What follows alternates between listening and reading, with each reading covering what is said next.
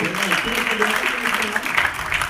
habe heute Morgen den Tag gestartet mit einem Gespräch mit einem Buschauffeur. Ich bin auf dem Bus, immer am Sonntagmorgen, 6.43 Uhr. Dann bin ich reingekommen und habe das Billett lösen. Und dann habe ich am Buschauffeur 20 Noten gehabt. Er hat gesagt, haben Sie keine Münze?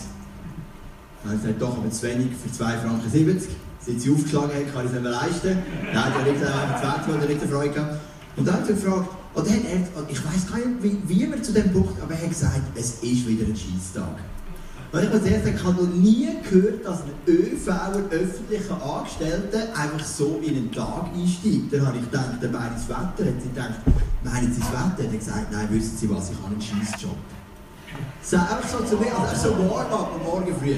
Und sage ich natürlich, warum? Und dann sagt er, wissen Sie, ich habe unregelmäßige Arbeitszeiten, ich krüppel mich ab, die Leute sind mega unanständig und vor 15 Jahren habe ich die letzte Lohnerhöhung bekommen. Freunde können Sie meinen Job gerade vergessen, hat er mir gesagt. Weil wir die Leute einmal an, dann muss ich sagen, ich muss arbeiten am Sonntag, dann Leute das zweite Mal an, dann muss ich wieder arbeiten und dann melden sie sich nicht mehr. Ich habe für mich gedacht, ja, sie haben keine Freunde, weil sie negativ sind, weil niemand hat gerne negative Freunde.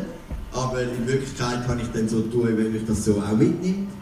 Dann habe ich gesagt, wie sind denn die Leute? Wer ist denn unfreundlich? Sind es eher die Jüngeren, sind es eher die Älteren? So kann man herausfinden. Ich dachte, ja, das kann man nicht sagen, querbeet. Einfach die Leute sind mega unfreundlich geworden heutzutage. Und ich fahre viel Bus und ich habe ehrlich gesagt noch nie gehört, dass jemand unfreundlich ist zum Buschauffeur. Wahrscheinlich gibt es das schon ab und so. Und dann habe ich etwas mega Blödes gemacht. Ich habe nämlich, statt dass ich ihm Hoffnung gegeben habe, wo ist der Sonntag, der Tag der Hoffnung, habe ich ihm eigentlich bestätigt und gesagt, wisst ihr was, ich habe mal in einem Hotel gearbeitet und ich sage Ihnen etwas, der Rezeption ist auch nicht immer einfach. Und alle anderen kann man vorstellen, ja, ja, ja. Rezeption, oder? Wenn ich dann denke, wieso blöd nachher, oder? Jetzt wäre der Tag von der Hoffnung und du sagst, ich sage so, ich kenne das genau, oh ja, wir armen der Rezeption, also haben wir sich ein bisschen bemitleidet. Und dann ist lustig passiert, ich war am Sonntagmorgen im Bus, hat Maximum drei Leute. Also heute Morgen sind wir drei gewesen, ich würde sagen, das war schon fast so Besucherrekord weil also 643 Bus, das ist jetzt nicht die grosse Menge. Und dann ist eine alte Frau und während wir reden, haltet bleibt er ein bisschen zu lang stehen an der Bushaltestelle und prompt kommt die alte Frau hinführen und sagt, ich soll Punkt 5 vor 7 am Bahnhof sein.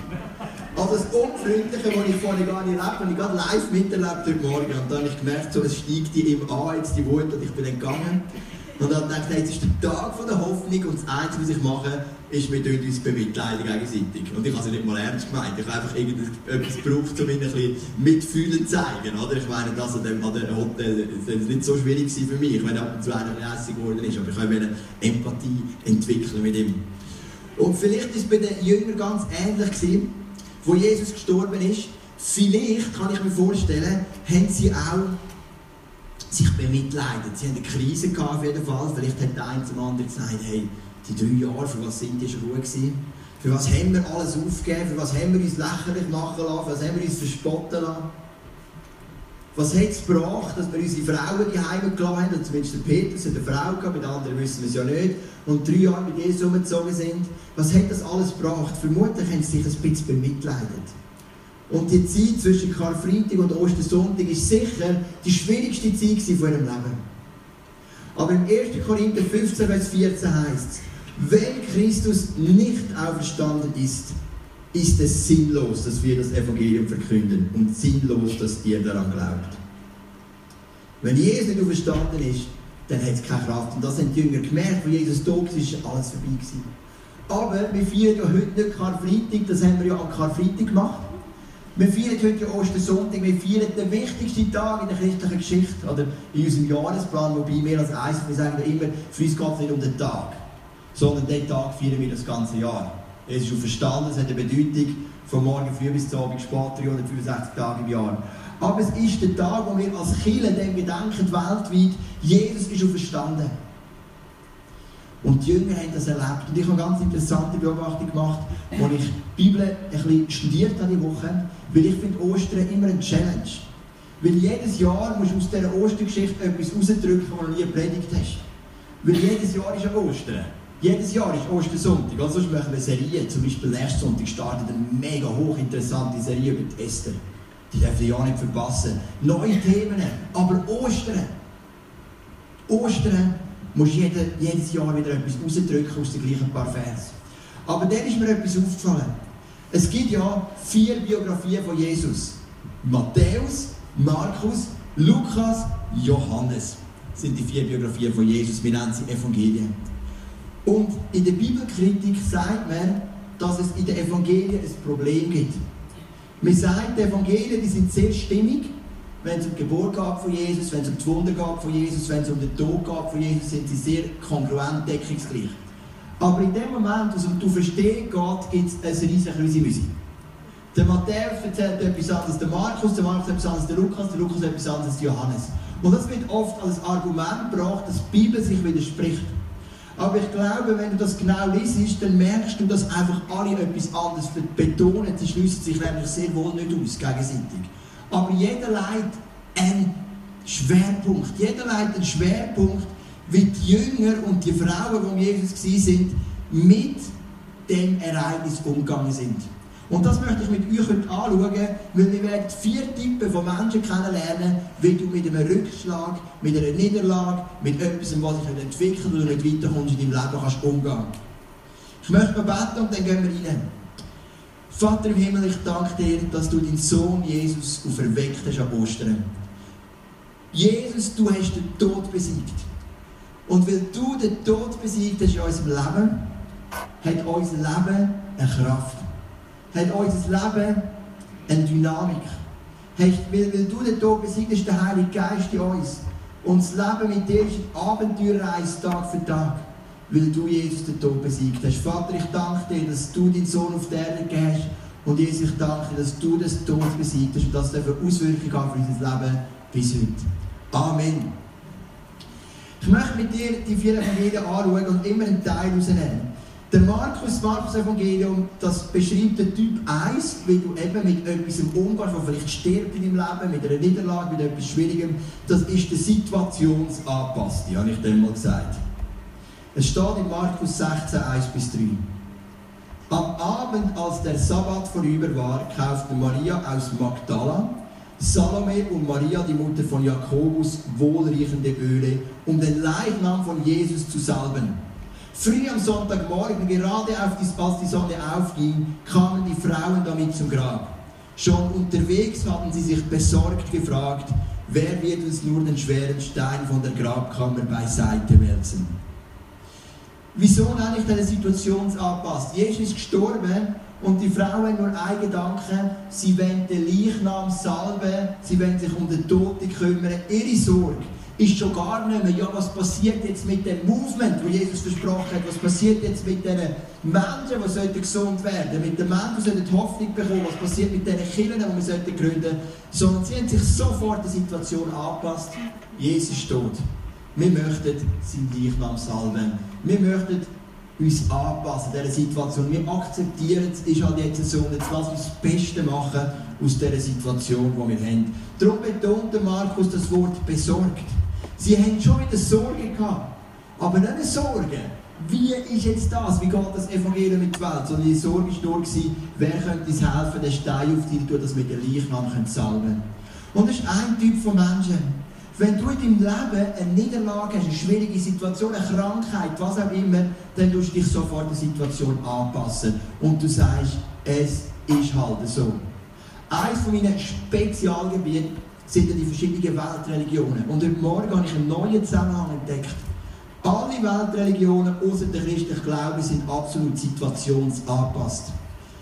Der Hinduismus sagt, du tust immer das abzahlen, was du im letzten Jahr, im letzten Leben ähm, verbrochen oder erreicht. Also wenn du ein Bettler bist, wenn du arm bist, wenn du auf der Straße lebst, dann tust du das abzahlen und du musst es akzeptieren. Du musst dich immer in deiner Situation anpassen.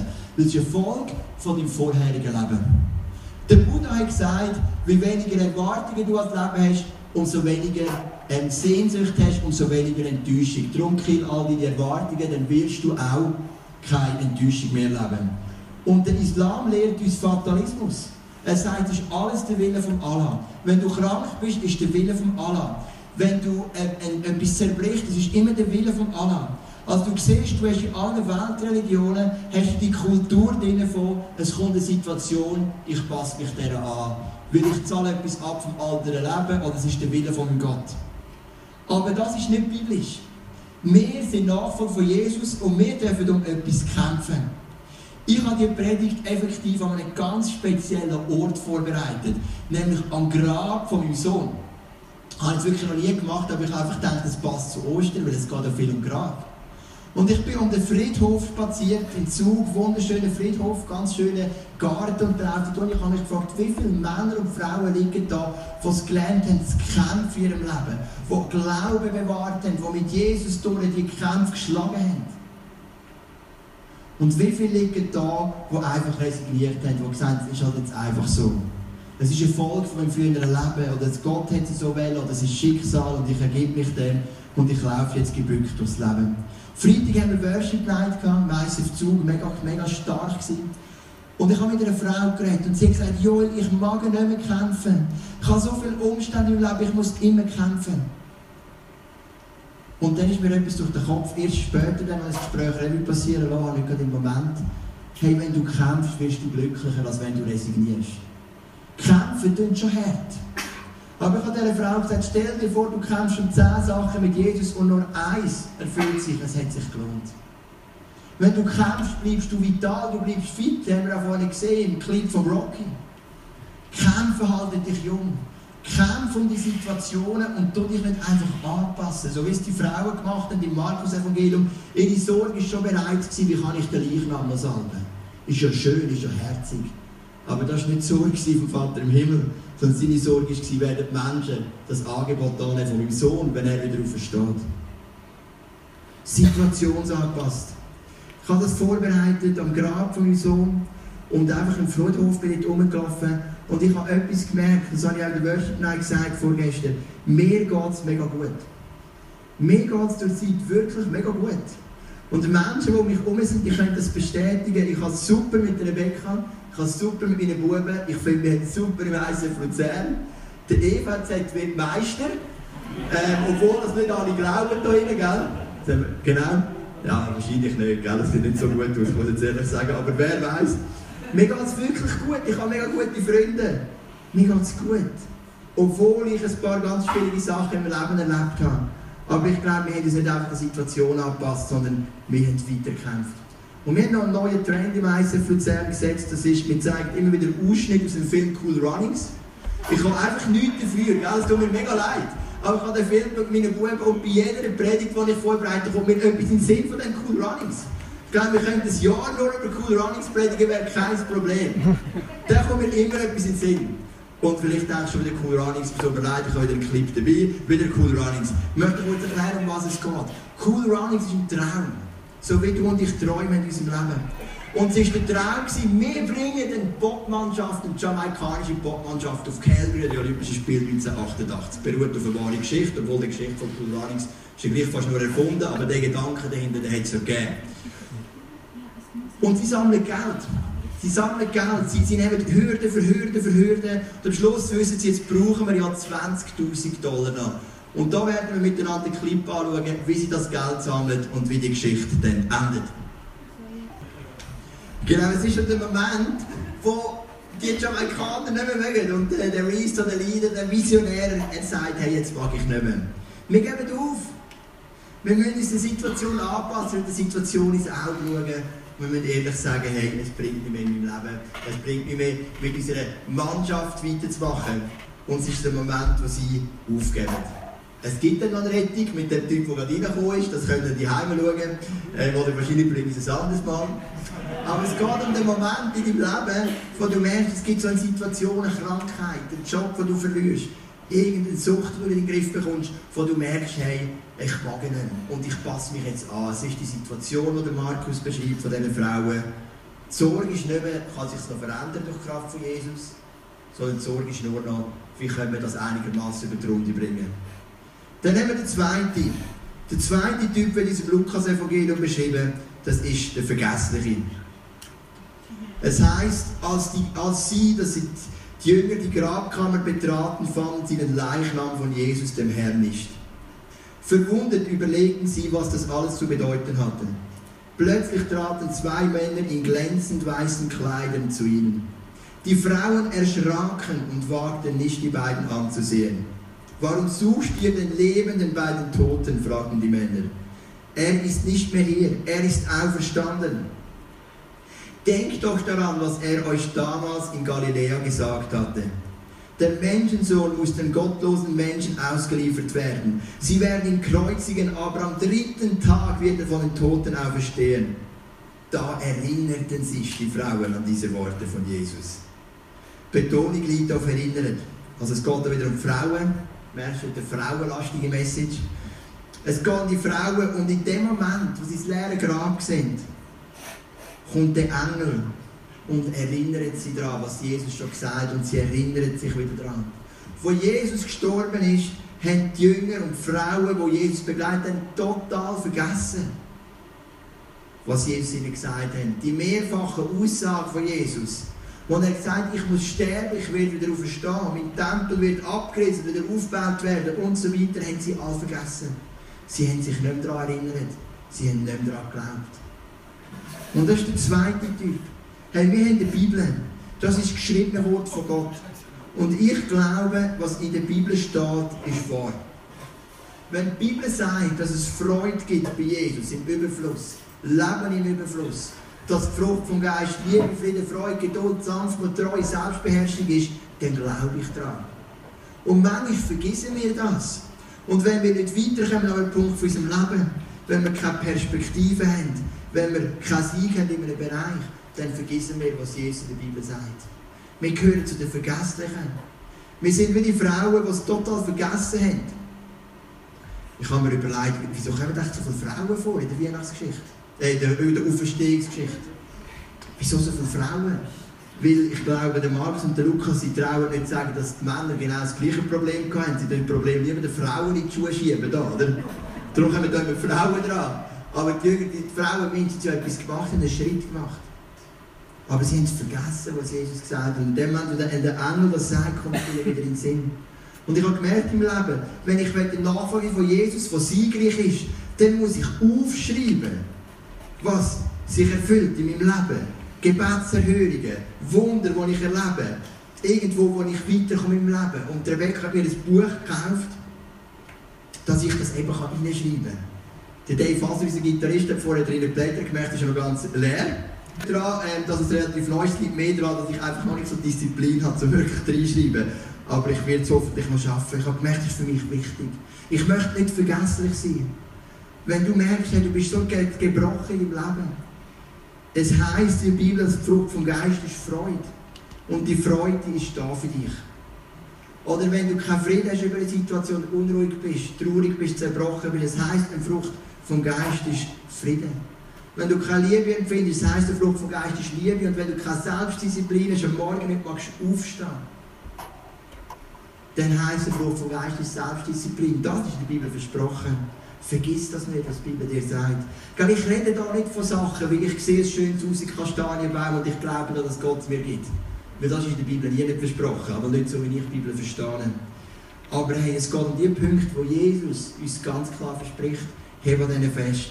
Der Typ 2, der Typ 1 ist der Situationsanpasste und der Typ 2 ist der Vergessliche. Dann kommt der Typ 3, das ist der Passive. Der Passive, und da geht es jetzt um den Jünger Johannes. Ich möchte den nächsten Abschnitt vorlesen. Jetzt geht es um das Johannesevangelium. Da beschreibt der Jünger Johannes sich selber. Sofort lief sie, das ist Maria Magdalena, zu Simon Petrus und dem anderen Jünger, den Jesus sehr lieb hatte. Aufgeregt berichtete sie ihnen, sie haben den Herrn aus dem Grab geholt und wir wissen nicht, was sie ihn gebracht haben. Das ganz ein wichtiger Satz für alle Leichtathletik-Liebhaber. Da beeilten sich Petrus und der andere Jünger, um möglichst schnell zum Grab zu kommen. Gemeinsam liefen sie los, aber der andere war schneller als Petrus und kam zuerst dort an. Ich habe immer gesagt, die Bibel ist so ein praktisches Buch. Sie zeigt uns sogar das Leichtathletikpotenzial der Jünger von Jesus. Also, wenn du in Heim gehst und die Leute fragen dich, was hast du gelernt in der Osterpredigt, kannst du sagen, Johannes kann schneller springen als der Petrus. Das lernen wir, das kommt eindeutig raus. Im Griechisch, Hebräisch, Aramäisch, wie auch immer, Johannes kann mega schnell springen. Ohne hineinzugehen, also der Johannes kommt zuerst, aber ohne hineinzugehen, schaute er in die Grab Grabkammer und sah die Leinentücher dort liegen. Jetzt interessantes Detail. Dann kam auch Simon Petrus. Er ging in das Grab hinein und sah ebenfalls die Leinentücher zusammen mit dem Tuch, das den Kopf von Jesus bedeckt hatte. Also gemerkt Johannes ist schneller, aber er geht nicht rein. Peter ist langsamer, aber er geht rein. Es lag nichts zwischen den Leinentüchern, sondern zusammengefaltet an der Seite. Jetzt ging auch der andere Jünger, der zuerst angekommen war. Johannes betont das ständig. Er ist der Schneller, er muss es noch einmal sagen. Das ist ganz wichtig. Johannes ist schneller, ich bin zuerst angekommen. Weil wahrscheinlich ist in der ersten Christenszene ein Gerücht umgegangen, Petrus schneller springen als Johannes. Vielleicht hat ich bin zuerst in die Grabkammer. Er sah sich darum um und nun glaubte er, dass Jesus von den Toten auferstanden war. Der Punkt ist doch der, der Johannes kommt an und geht nicht rein, aber in dem Moment, wo er einen Schritt macht in die Grabhöhle, in dem Moment fängt er an zu glauben. Er braucht nicht einmal einen Engel, der sagt, Jesus ist auferweckt worden. Auch kein Gärtner. Jesus, der sich als Gärtner ausgibt, also in Gemeinde sagt der Gärtner. Er schnallt in dem Moment, wo er reingeht in die Höhle und sieht, wie schön die Leinentücher zusammengefaltet sind. Und manchmal musst du in dein Wunder, wo du siegen möchtest, etwas, wo du eine Veränderung wünschst, einen Schritt drin machen. Manchmal sind wir zu passiv und wir machen gar keinen Schritt drin sondern wir warten, bis irgendetwas passiert. Und das mag es auch geben. Mein Vater hat mal zu Gott gesagt, wenn du willst, dass ich an einer Bibelschule studiere, dann lass einen Flyer in meinen Briefkasten kommen. Und ein paar Tage später öffnet er den Briefkasten mit einem Flyer drin von dieser Bibelschule, die er später studiert hat. So eine Geschichte habe ich etwa dreimal gehört in meinem Leben. Das ist nicht normal. Normal ist, dass ein Nachfolger von Jesus auch einen Schritt macht ins Wunder. Und in dem Moment, wo die Johannes den Schritt macht, innen ins Wunder, dann begreift er, oh, Jesus hat doch gesagt, er versteht. Und er ist vielleicht der einzige Jünger, der es begriffen hat, ohne dass ihm es jemand gesagt hat. Es braucht einen Schritt in dein Wunder hinein. Passivität ist keine Eigenschaft von einem Nachfolger von Jesus. Ich bin ähm, Mittwoch vor einer Woche ich Sport gemacht. In der Leichtathletikbahn. Und dann habe ich einen Chines gesehen. Habe ich das letzte Sonntag schon erzählt? Ah nein, letzten Sonntag bin ich gar nicht da gewesen, genau, habe ich noch nicht erzählt in dem Fall. Ich bin, ich bin nicht ganz sicher, wenn ich was erzähle. Genau, ich habe einen Chines gesehen. Und ich sehe den Chines säckeln wie ein Wahnsinniger. Und dann habe ich so ein bisschen trainiert für mich und ich habe irgendwie das Gefühl von Gott, ich soll auf den Chines zu. Der war wieder von Hongkong, aber das habe ich dann noch nicht begriffen. Und dann habe ich so gemerkt, ich am Trainieren, ich am Trainieren und ich kann ja nicht mit dem Trainieren ihn stören und sagen, hey, ich, ich will auf dich zu. Und dann irgendwann gewusst, ich muss zum Mittag essen, ich habe vorhin zum Mittag trainiert. Und dann haben sie gesagt, ja komm, ich gehe heim, ich kann nicht ewig warten, weil er hat trainiert und trainiert, Runde an Runde und Runde, ich habe nicht aufgehört. Und gerade wenn ich weggehe, hört er auf. Und ich dachte, endlich, das ist meine Chance. Ich bin dann zu ihm hin und habe gesagt, ich bin Joel, wer bist du? Und der ist die, du trainieren? Was machst du für ein Training? Und wir kommen ins Gespräch. Er hat mir dann ein paar Sachen aus seinem Leben. Und am Schluss hat er ganz interessant gesagt, er gesagt, in Hongkong ist er in einer Kille.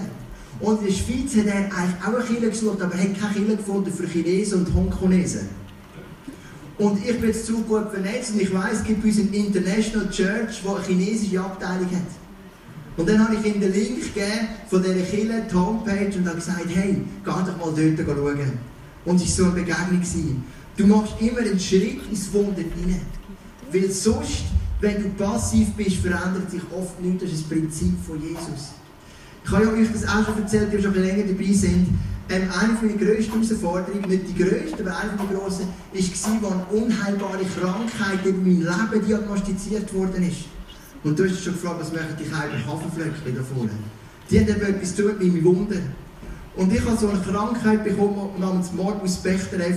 Und ich habe so Entzündungen bekommen, ganzen Körper. Daran hat mich gerade ähm, vorgestern daran erinnert, dass er mich sogar hat müssen, manchmal die Stege darauf tragen Daran ist mein Zeug, dass mich hat die Stege darauf tragen weil ich vor Schmerzen nicht mehr laufen Ich habe plötzlich Krücken gebraucht. Das Wunder war, ich konnte jeden Sonntag predigen. Aber vom Montag bis der Woche ist mir oft sehr schlecht gegangen körperlich. Und dann ist jemand zu mir gekommen und hat gesagt, hey Joel, im Fall die Krankheit, die man oft zurückführen auf falsche Ernährung. Und da ich dachte, gut, das könnte jetzt noch sein, weil Ernährung ist noch nicht meine Kernkompetenz. Und dann haben wir gesagt, wir werden jetzt zusammen die Ernährung auf umstellen. Von jetzt gibt es jeden Morgen die Haferflöckchen mit einem Erdbeerjoghurt und Rührei mit Schinken. Ei und Haferflöckchen. Und das war mein erster Schritt, mein Wunder. Man kann schon für mich beten lassen, aber ich habe das ein Jahr oder zwei, bin ich drei bis viermal der Woche morgen ins Fitnesscenter und voraus habe ich immer Haferflöckchen mit Erdbeerjoghurt, Rührei mit Schinken, jeden Morgen das gleiche.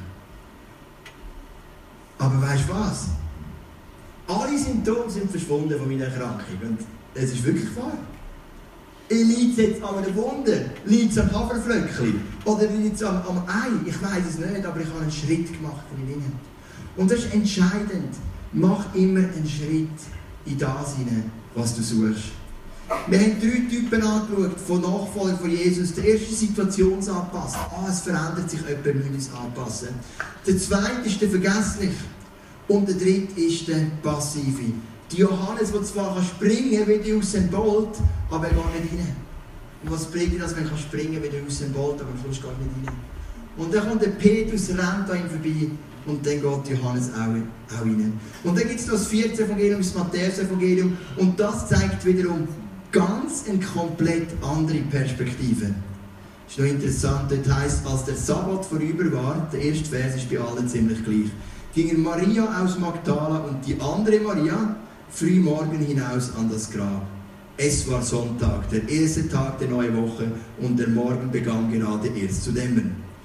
Plötzlich fing die Erde an zu beben. Ein Engel des Herrn war vom Himmel herabgekommen, hatte den Stein vor dem Grab beiseite gewälzt und sich darauf gesetzt. Er leuchtete hell wie ein Blitz und sein Gewand war weiß wie Schnee. Die Wachposten stürzten vor Schreck zu Boden und blieben wie tot liegen. Der Markus, der Lukas und Johannes, die betonen sehr das Menschliche von uns. Sorge, das Anpassen, das Passive. Aber der Matthäus, der betont den Part von Gott. Er betont das Übernatürliche. Interessant betont nur der Matthäus. Er erzählt, wie die Erde bebt hat. Er erzählt, wie ein Engel vom Himmel oben runtergekommen ist, wie er den Stein vom Grab weggewälzt hat. Er betont, wie ein Blitz eingeschlagen hat. Und wie, oder, oder wie Gott geleuchtet hat wie ein Blitz, oder Engel geleuchtet wie ein Blitz und sein Gewand weiß war wie Schnee. Und er erzählt, wie die Wachposten von Schreck am Boden gestürzt sind und bewusstlos liegen geblieben sind. Das ist das, was der Matthäus betont. Und das ist das, was Ostersonntag ausmacht. Es ist der Moment, wo der Tod seine Kraft verliert. Der Tod, der uns knechtet, verliert seine Kraft. Der Tod ist ja nicht nur der Tod, der physisch, es ist ja auch ein Bild für, für, für Verzweiflung, für Hoffnungslosigkeit, für Einsamkeit, was auch immer. Das alles können wir zusammenfassen unter Tod. Und Jesus ist auferstanden an Ostern und nimmt dem Tod Kraft. Und das ist das vierte, was wir lesen, das ist Matthäus Evangelium, das Übernatürliche. Aber wenn du willst, in einen Lifestyle hineinkommen vom Ostersonntag, make Easter great again. Das, was der Trump gesagt hat, der Lukas hat das Foto gezeigt vorher, oder? So ein Facebook-Witz. Make Easter great again. Und dann heißt es Easter first, Christmas second. Und das ist nicht mal falsch. Weil der Tod von Jesus, du verstehst, ist wichtiger mit Geburt. Die Auferstehung von Jesus. Das ist der zentrale Moment in unserem Leben. Das ist das, was den Unterschied macht und das feiern wir heute. Darum haben wir heute Morgen gebetet in der Gebetszeit, dass heute so viel Freude da ist, so viel Dynamik in dieser Kirche, weil wir glauben, dass Jesus verstanden ist. Er konnte in meinem Leben meine Trauer in Hoffnung verwandeln. Meine Angst in Liebe.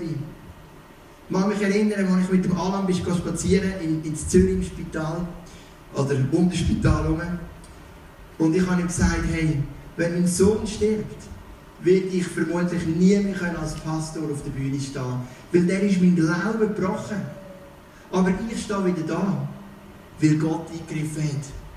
Tiefer und verwurzelter denn je. Ich kann es mir glauben oder nicht, aber es ist so. Es ist ein Wunder, das Gott gemacht in meinem Leben. Er hat sich mir gezeigt. Weil es ist nicht fertig mit Karfreitag in meinem Leben, sondern es ist weitergegangen mit Ostersonntag. Und das ist so zentral für dich und für mich. Wenn du ein Nachfolger bist von Jesus, hast du Ostersonntag immer vor Augen. Das Grab ist leer. Das Grab ist leer. Weil Jesus Kraft hat. Und weil heute Ostersonntag ist. Und ich hoffe, dass Ostersonntag ein Lifestyle wird für dein ganze Leben. Ich habe drei Bilder mitgebracht. Zum einen habe ich gar nicht gesagt. Ich hoffe, du bist nicht der Situationsangepasste. Das ist meine Lieblingsgeschichte zum Thema nicht situationsangepasst sein. Weil es, das sind unsere Bälle, die habe ich heute Morgen gestohlen vom Bällebad von unserem Kinderexpress. Wir haben eigentlich 3000 Bälle dort drin, heute sind es nur 2987. Weil 13 habe ich da. Einfach fast deine Kinder sich beklagen sagen, es ist so leer heute im Bällebad. Und es hat eine Situation gegeben, wo ich pässlich war beim ISF Zug und vom ISF Luzern und wir haben in beiden Kindern eine schlechte Kinderexpress-Situation gehabt. Wir hatten zwar immer Top-Mitarbeiter aber im ISF Luzern am Anfang haben wir einen Container mieten, dann eben das Leute anstellen und beheizen und unsere Kinder müssen beheizten Container sitzen. So haben unsere Kinder angefangen, Kinderexpress. Das ist noch nicht das Paradies, das wir jetzt haben. Im ISF Zug haben uns so in den Kellerraum halb abgeschoben und dort haben wir alle Altersgruppen müssen abtrennen mit so halbpatzigen Wänden. Und das war die Situation. Und irgendwann hat es mich genervt und ich wollte die Situation nicht akzeptieren. Und ich bin einer Frau zusammen so eine Box gepostet mit so Bällen drin. Und wir haben die Box im Büro aufgestellt und dann gesagt, es gibt einen Moment, dann werden wir bekannt sein für den Super Kinderexpress. Und schau die Situation jetzt an, ich will nicht meinen Glauben rühmen. Das macht der Jesus in mir. Ich bin überhaupt nicht ein besonders stark glaubender Mega-Vorbild durch. Ich bin manchmal eher in Zweifel, fast ein bisschen ein Thomas. Aber das hat der Heilige Geist in mir bewirkt. Und ich habe die Bälle gekauft und wir haben sie aufgestellt. Und heute haben wir ein Paradies, weil wir uns nicht der Situation angepasst haben. Und der Typ 2, der vergesslich. Darum habe ich ein Buch gekauft. Ich will nicht vergessen, was Jesus gemacht in meinem Leben. Und der Tipp 3, der Passive. Ich möchte nicht passiv sein. Ich möchte Schritt machen, ich finde Wunder rein. Ich möchte nicht immer einfach warten. Also mit dem kann ich den Pascal mehr Ich möchte nicht einfach warten aufs Wunder, auf die Veränderung in meinem Leben. Sondern ich möchte einen Schritt drin machen. Damit eben das kann Realität werden, was dann im Matthäus-Evangelium steht wo Gott mit dieser übernatürlichen Kraft hineinkommt. Ich glaube, dass Ostersonntag uns prägen das ganze Jahr und dass wir in dem Bewusstsein vom Ostersonntag dürfen. Morgen im Frühgebet haben wir das Lied gesungen, dass die gleiche Kraft, die Jesus von den Toten auferweckt hat, auch in dir und in mir lebt. Das steht in der Bibel, ich finde es ein bisschen crazy, dass das steht, aber es steht dort. Gib nicht auf zu kämpfen, resigniere nicht, sondern glaube Ostersonntag und macht es zu einem Bestandteil von deinem täglichen Leben. Wir haben einen Song, der heißt Grace to Grace. Du gehst von Gnade zu Gnade. Und ich habe die Gnade nicht immer gesehen meinem Leben. Und du siehst sie vielleicht heute auch nicht. Du bist vielleicht da und wo ist da so Gnade? In all meinen Umständen. Aber ich habe erlebt, dass die Gnade mich immer wieder untertreibt hat, immer wieder aufgeklüpft hat. Und ich kann heute mit voller Ernsthaftigkeit und Überzeugung sagen, es geht mir mega gut obwohl ich leide unter gewissen Punkten. Aber Ostersonntag ist ein ganz wichtiger Bestandteil geworden von meinem Leben. Die Auferstehungskraft, die erneuert mich jeden Tag. Und das ist das, was Jesus dir schenken heute an dem Ostersonntag. Die Auferstehungskraft. Der Glaube als grosse Veränderung. Und du darfst einfach dem Lied zulassen, dass dich wirken lassen, dich fragen, welcher Typ bist du? Und möchte dich ganz neu öffnen oder will das erste Mal in deinem Leben öffnen, dass Gott eben direkt in dein Leben eingreifen kann.